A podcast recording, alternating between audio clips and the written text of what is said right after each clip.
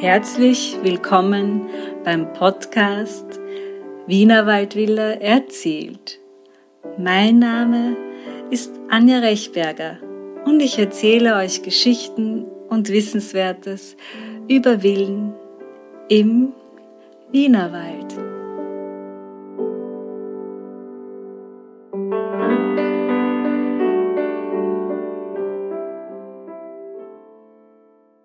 Lieber Dieter, vielen lieben Dank für die Einladung zu dir in die Villa Wiental. Ich war schon sehr gespannt und auch beim Hereinkommen jetzt sind mir sehr viele Geschichten schon entgegengekommen, die du mir auch gleich erzählt hast. Und ja, ich freue mich sehr, dass ich nochmal bei dir sein darf, dass du nochmal Gast bei uns im Podcast bist und auf deine Geschichte mit dieser Villa. Ich wollte dich als Eingangs fragen, was waren deine Gedanken, wie du damals, äh, bevor du die Villa erworben hast, wie du das erste Mal diese Villa betreten hast? Was ist dir da durch den Kopf gegangen? Oder durch den Magen, wie auch immer? Ich habe die Villa vor neun Jahren, im Jahr 2013, über ein Maklerbüro gefunden und bei der Erstbesichtigung war sie ganz leer. Und Sie hat mir von Anfang an gut gefallen, weil eigentlich sehr viel von dem Originalzustand von 1890 aus der Erbauungszeit zu sehen war. Es waren noch die originalen Fußböden, die originalen Türstöcke und Türen. Und dadurch war eigentlich dieses Flair einer alten Wienerwaldvilla, wie ich es mir vorgestellt habe und wie ich es ja auch schon in so einer Villa bin ich auch aufgewachsen in Kaltenleutgeben und hatte vorher auch schon so eine Villa da war eigentlich dieses Villenflair wieder da, das ich mir vorgestellt habe. Das heißt, du hast ganz gezielt nach einer Wiener Waldvilla gesucht. Also für dich kam, wäre ein, ein, ein, eine Neu, ein Neubauhaus nicht in Frage gekommen. So, so schätze ich das jetzt ein. Nein, eigentlich gar nicht, weil ich habe eben so eine Vorstellung von den hohen Räumen, von dem Großen, von äh, einer gewissen Großzügigkeit von den dicken Mauern, also wo man auch vom Wohngefühl her so eine gewisse Geborgenheit hat und gleichzeitig auch die Geschichte, die in dem Haus steckt, dass so quasi in jedem Winkel, wenn man sich umschaut, in jedem Winkel ist Geschichte da und das ist spannend auch die zu entdecken, also auch diese Freude dann, was habe ich mir da jetzt wirklich gekauft, welche Geschichten kommen da hervor. Mhm. Das ist eigentlich meine Intention, wenn ich ein altes Haus betrete. Mhm. Sehr schön. Ja, das, das macht es auch aus, diesen, diesen ähm, Flair. Hast du dir da andere Häuser auch noch angesehen oder war das, war das quasi Liebe auf den ersten Blick und na, eigentlich, äh, ich habe mir vorher schon andere Häuser angesehen, die dann aus irgendwelchen Gründen nicht in Frage gekommen sind, sei es entweder von der Lage oder vom Preis oder aus sonstigen gründen. Und diese Villa, weil ich habe eigentlich sehr lang gesucht und habe eigentlich schon gedacht, ich finde gar nichts mehr und war schon nahe daran, ein neues Haus zu kaufen aus den 60er Jahren und das umzubauen, wobei ich nicht glücklich war mit dieser Idee. Und dann habe ich diese Villa gesehen und habe gedacht, ja, die ist es. Sehr schön. Ja, das ist, das kenne ich von meinen Kunden auch oft. Das merkt man dann sehr schnell, wenn es das richtige Haus ist oder das richtige Objekt ist. Und ähm, erzähl mal, äh, wie betreibst du die Villa jetzt? Was, was, was spielt sich hier ab? Na, die Villa Wintal ist für mich äh, Wohnhaus und Arbeitsstätte zugleich. Also ich wohne einerseits hier, ich habe andererseits hier meine Buchrestaurierwerkstätte, ich habe meine Buchhandlung hier und ich habe meine Fachbibliothek hier, die ich für meine kunsthistorischen Forschungen benötige. Und das ist eigentlich sehr angenehm, wenn man alles äh, auf einem, unter einem Dach hat, in, zum Teil auf einer Ebene hat, dass man eigentlich ständig sich in diesem Flair bewegen kann. Mhm. Du hast wirklich eine, eine tolle Kombination geschaffen aus dem aus der Historie des Hauses, aber du hast es auch ein bisschen ins Heute geführt und deine eigenen Geschichten und Funde äh, hin, hinzugefügt. Ja. Was ist dir beim, beim Renovieren, beim Herrichten dieses Hauses äh, an, an Historie entgegengekommen? Was hast du entdeckt?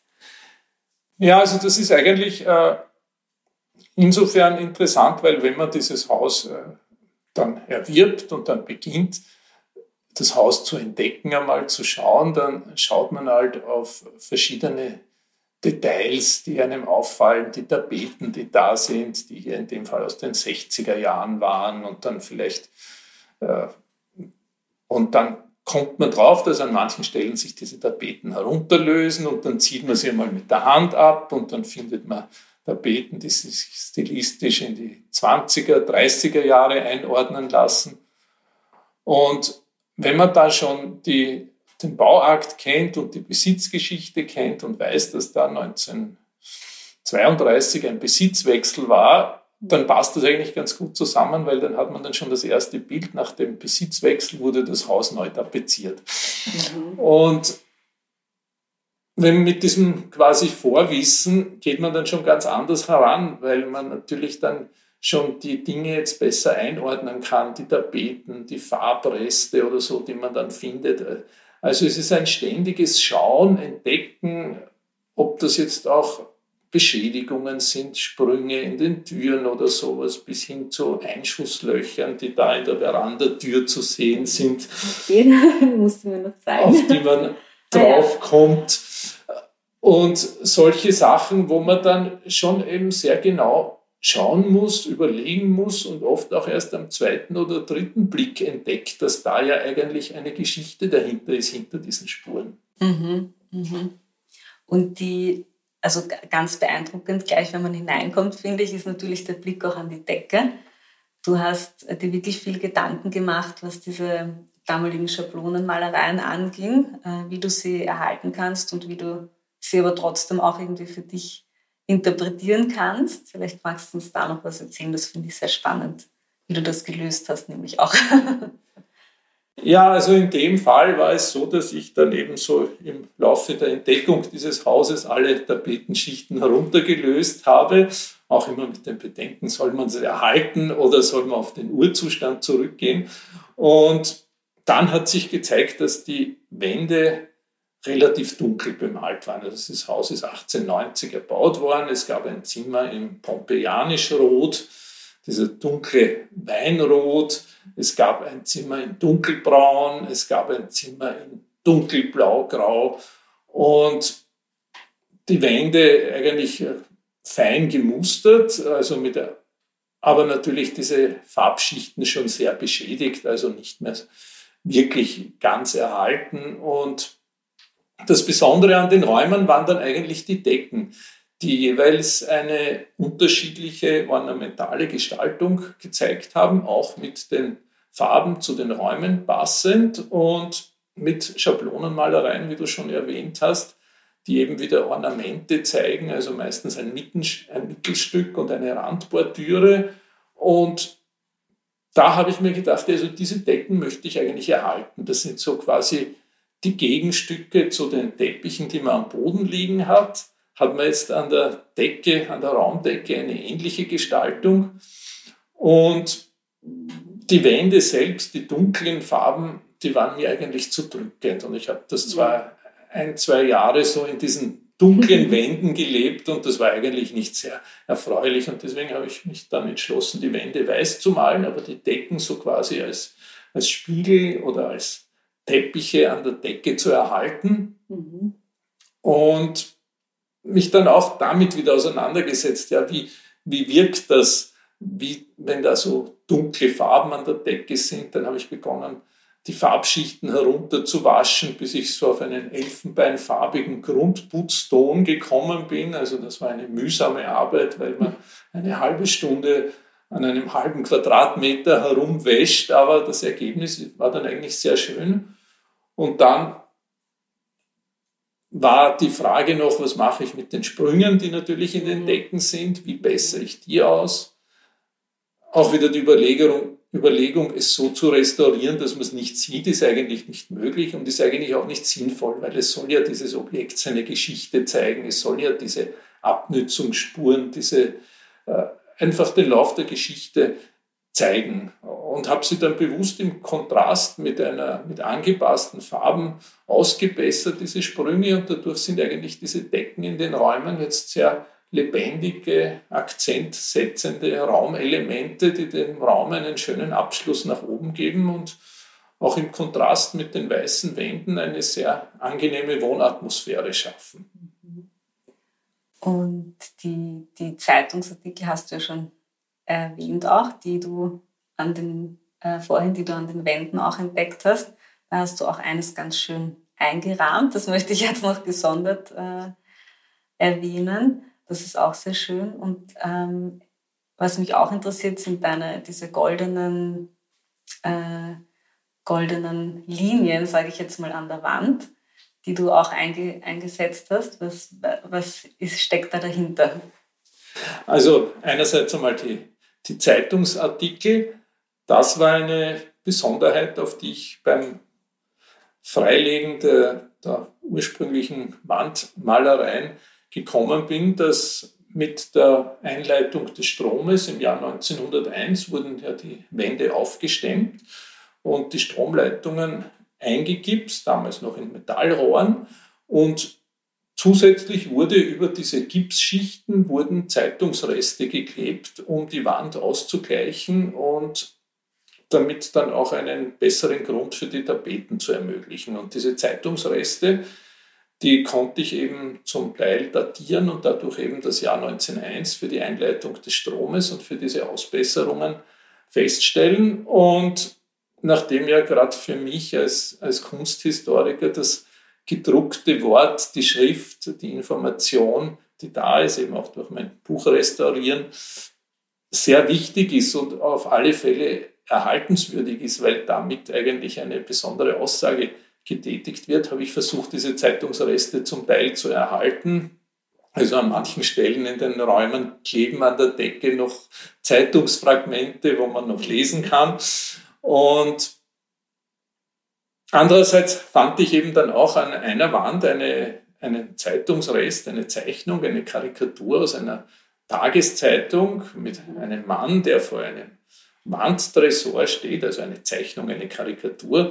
Und da habe ich dann erst über das Internet recherchiert, welche Geschichte dahinter ist und kam eben drauf, dass diese Zeitung aus dem Jahr 1928 stammt als Österreich während der Weltwirtschaftskrise einen Kredit von der Weltbank bekam.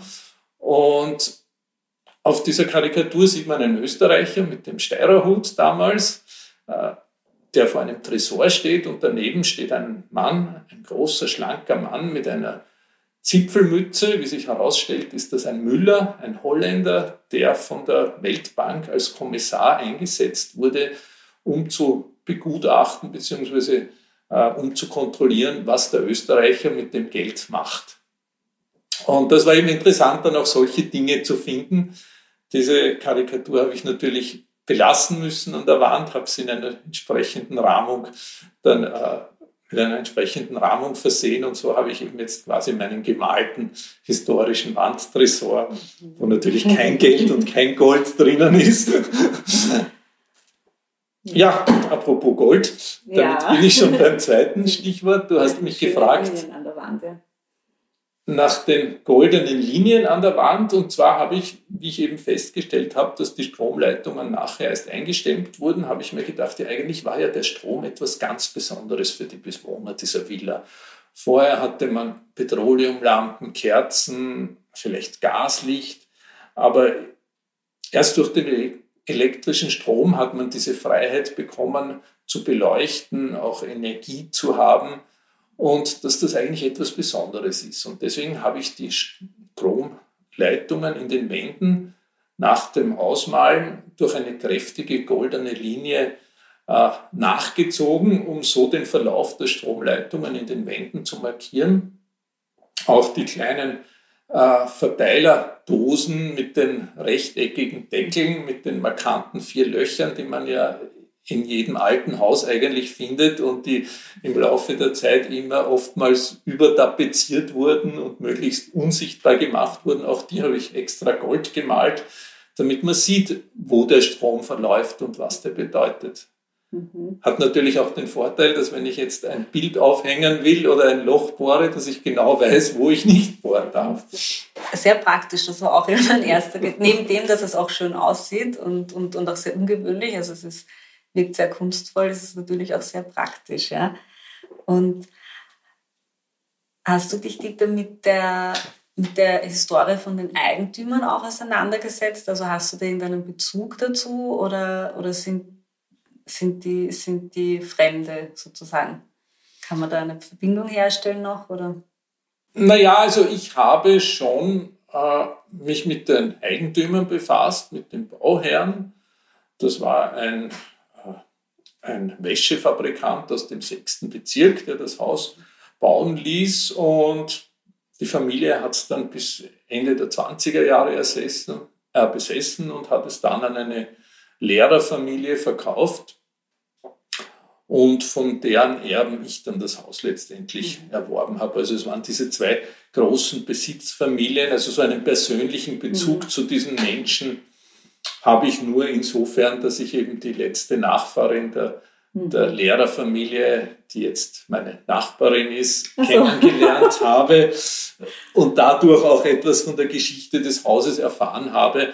Und von der Ursprungsfamilie dann eigentlich zufälligerweise über äh, eine Kollegin, die über eine ganz andere Familie recherchiert hat, wo sich dann eine Verwandtschaft herausstellte zu meiner unter Anführungszeichen Besitzerfamilie, da einen Kontakt hergestellt und es war dann auch einmal der, der Enkel, der Ursprungsbesitzer war dann auch einmal hier, der ist aus Deutschland gekommen und hat sich sehr gefreut, ebenso das Haus seiner, wo seine Großmutter als Kind aufgewachsen ist, zu sehen sonst sind mir eigentlich diese Personen schon sehr fremd, sehr entfernt und ich stoße halt manchmal auf Spuren, die sie hinterlassen haben, hier im Haus auch immer wieder, wo ich mir gedacht habe, naja, das hat vielleicht der damals gemacht oder was hat ihm das. Aber so eine direkte Beziehung zu diesen Menschen habe ich eigentlich auch nicht. Und da bin ich andererseits auch froh drüber, weil schließlich ist das mein Haus und hier wohne ich und ich habe selbst so viel mhm. Geschichte aus meiner Familie hinter mir, dass ich mir nicht jetzt noch andere Familiengeschichten auch noch hineinnehmen kann. Verstehe. Ja, das ist eben, das ist ja das Besondere an so historischen Häusern und deswegen frage ich das auch sehr gerne, weil jeder irgendwie anders mit dieser, mit der Geschichte des Hauses auch umgeht. Ja? Also ich habe auch schon als Antwort bekommen, ich möchte das gar nicht wissen. Ja? Also das gibt es auch. Ich finde, du bist jetzt gerade so ein bisschen so in der, in der Mitte. Ähm, oder man möchte eben alles ganz genau wissen, aber das, da hat jeder seinen Zugang. Und das Wichtige ist ja, dass du dich dann hier wohlfühlst und auch, wie du sagst, ganz wichtig auch, dass du jetzt auch deine, äh, deine Historie im Haus oder deine Geschichten äh, ins Haus mit, äh, mit hineinbringst. Ja? Äh, das finde ich jedenfalls auch sehr spannend und dann sehr, auch ein sehr guter Zugang. Aber ähm, dadurch, dass jetzt ein Vorfahrer ja schon da war bei dir, das ist, finde ich jetzt schon, äh, also so fremd ist dir dann die, sind dir die Menschen doch nicht, ja. Also naja, es war nicht ein Vorfahre von mir, sondern. Nein, ja, von, dem, von der ersten Eigentümer. Von dem ersten, ja, also der. Ja, genau, genau. Und sag mal, zum Haus selber noch. Es, ähm, du hast eine sehr schöne Veranda auch draußen in den Garten. Es war ja auch damals was Besonderes, eine, eine, eine Holzveranda äh, zu haben. Und hier einen sehr großen, schönen Raum noch. Und sag, wo ist dein Wohlfühlort in, in dem Haus? Den Garten jetzt ausgenommen. Ja, mein, Dein Lieblingsraum, so, wenn du willst. Ja. Mein Wohlfühlort, das ist eigentlich jahreszeitenabhängig. Im Sommer ist es natürlich die Veranda, natürlich, weil das ist eben, die Veranda ist für mich so diese Übergangszone zwischen draußen und drinnen, die eigentlich auch eben die Grundintention äh, der Sommerfrische ist, dass man das städtische Ambiente verlassen hat und in die Natur hinausgeht. Und im Sommer sitze ich sehr gerne in der Veranda, habe auch mein Dissertationsthema in Kunstgeschichte, an der ich seit einigen Jahren arbeite, die Veranda als Element der Sommerfrische Villa im Historismus gewählt, also dieser Bezug zur Veranda und vor allem eben dieses Draußen und Drinnen sein zugleich, das ist mir schon sehr wichtig. Im Winter ist es eigentlich der Platz neben dem Küchenherd, weil da ist es am wärmsten. Ich habe da einen alten Küchenherd noch mit Holz zu beheizen, den ich den ganzen Winter durchheize und auf dem ich auch koche. Und dort ist eigentlich so die wärmste Stelle. Also der Küchentisch, wobei ich sagen muss, meine Küche ist gleichzeitig auch mein Büro. Also das sind die, ist der Punkt für den Winter, der Wohnraum, der mir am liebsten ist. Und ja, es hat auch es hängt auch von der Tageszeit ab, bei welchem Fenster die Sonne hereinscheint. Also zum Mittag ist es meine Buchrestaurierwerkstatt, weil da scheint die Sonne herein. Und am Vormittag ist es das Wohnzimmer, das nach Osten gerichtet ist, wo ich beim Sonnenaufgang oder nach Sonnenaufgang frühstücken kann.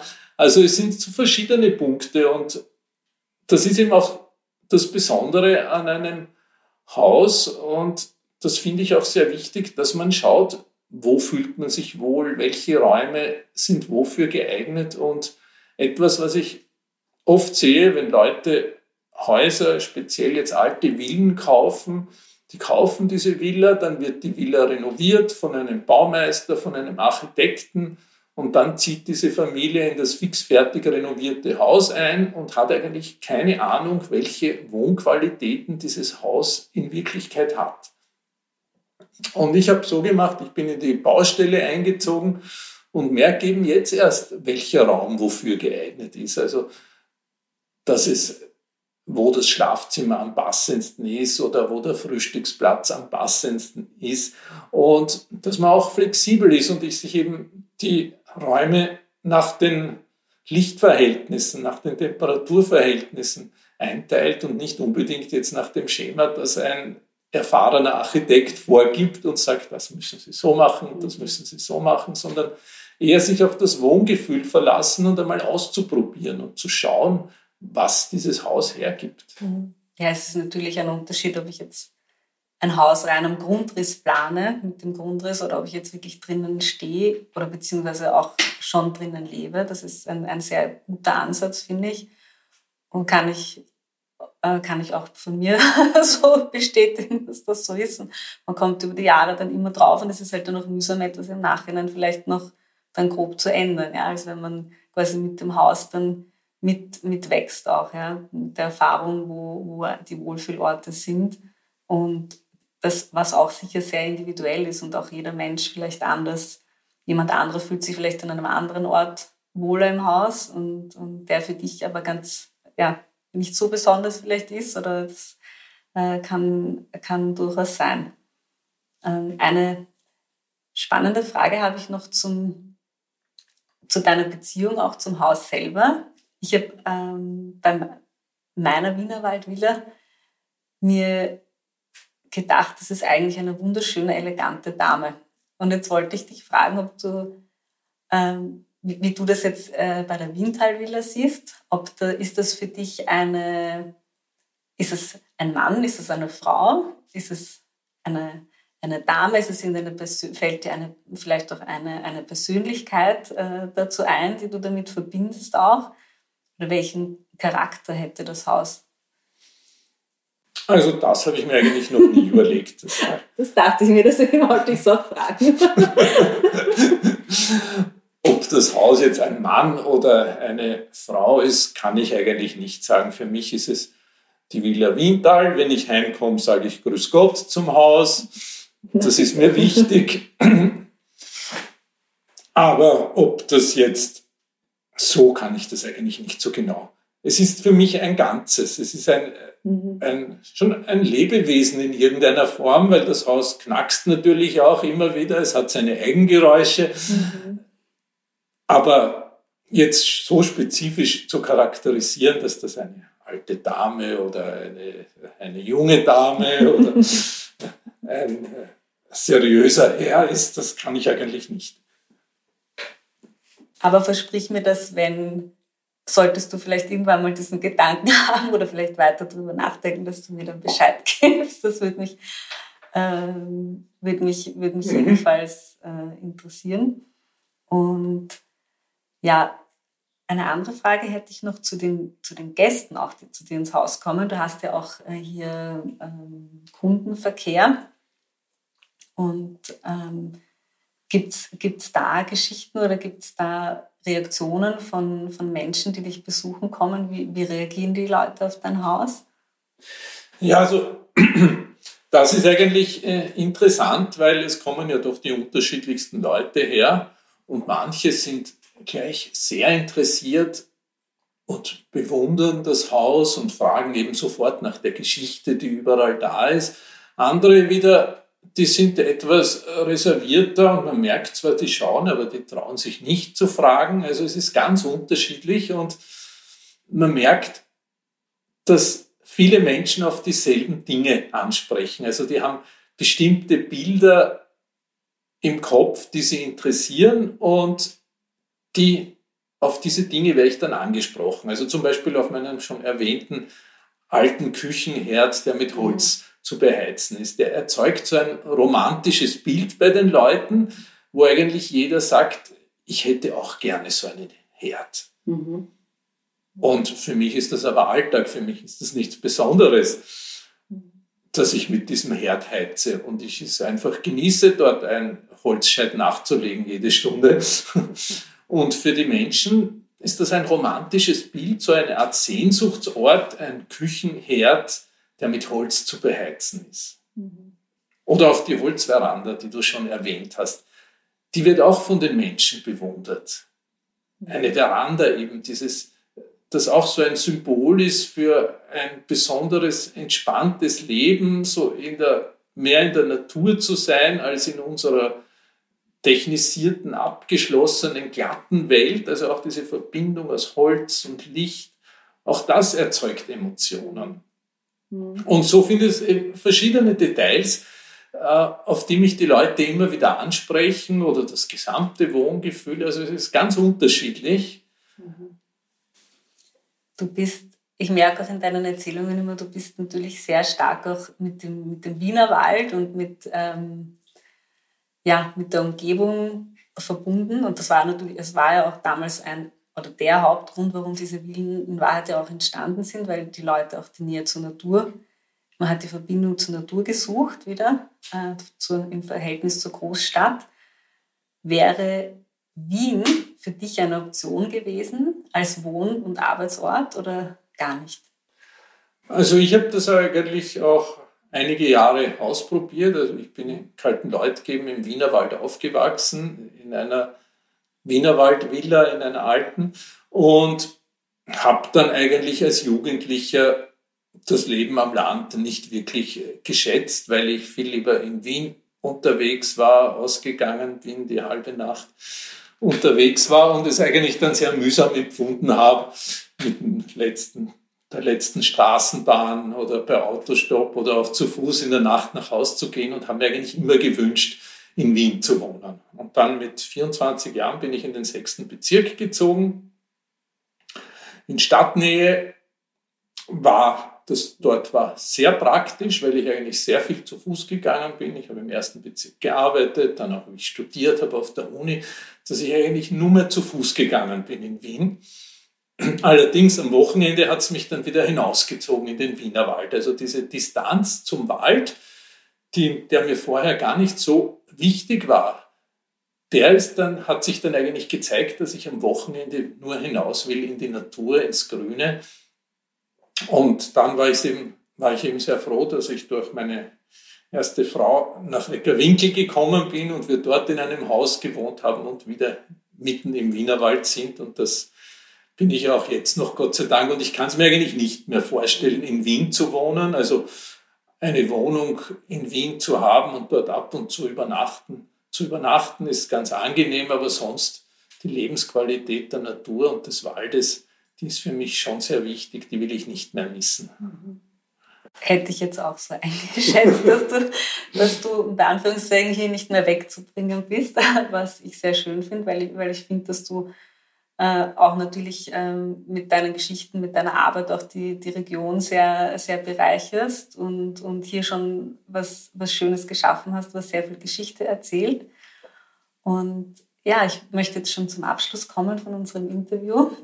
Äh, und zwar wollte ich dich jetzt noch fragen, wie, was würdest du jemandem mitgeben, der jetzt äh, am Anfang steht und eine Wienerwaldvilla gekauft hat oder saniert oder, oder in, Gedank, mit dem Gedanken spielt, eine solche zu erwerben, was würdest du dieser Person mitgeben äh, für den Anfang?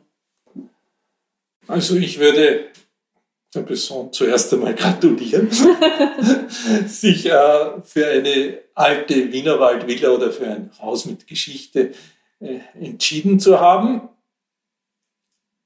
Ich würde jetzt aus eigener Erfahrung sagen, es gibt immer Momente, wo man sich fragt, ja, hat das wirklich einen Sinn? Soll ich mir das wirklich antun? Die viele Arbeit. Und ich würde da sagen, ja, trau dich, geh drüber. Und dann letztlich würde ich sagen, ja, achtsam zu sein, einmal das Haus anzuschauen, zu erspüren, zu erfahren und vielleicht am besten gleich irgendwie in die halbe Baustelle einzuziehen, auch wenn es ein Chaos ist, um einfach zu schauen und zu spüren, welche Geschichte, welche Atmosphäre ist da.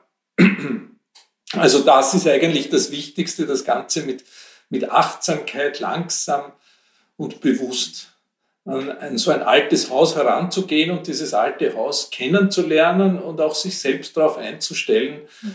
weil das ist eigentlich die Basis dann für ein schönes Miteinander und dann nimmt man auch die Rückschläge in Kauf, wenn die Heizung ausfällt oder wenn es hereinregnet oder der Keller feucht ist oder sowas. Das ist dann alles nicht mehr so tragisch.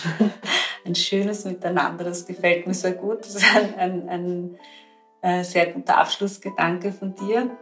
Ähm, liebe Dieter, vielen, vielen Dank für, für deine Erzählungen, dass du äh, mich heute hier eingeladen hast, dass ich bei dir sein kann mhm. in der Villa. Und ja, ich denke, wenn dich jemand besuchen kommen möchte und äh, sich äh, einige Bücher, auch historische Bücher anschauen möchte, beziehungsweise äh, Fragen hat, ich kann er sich äh, an dich wenden. Sehr gerne.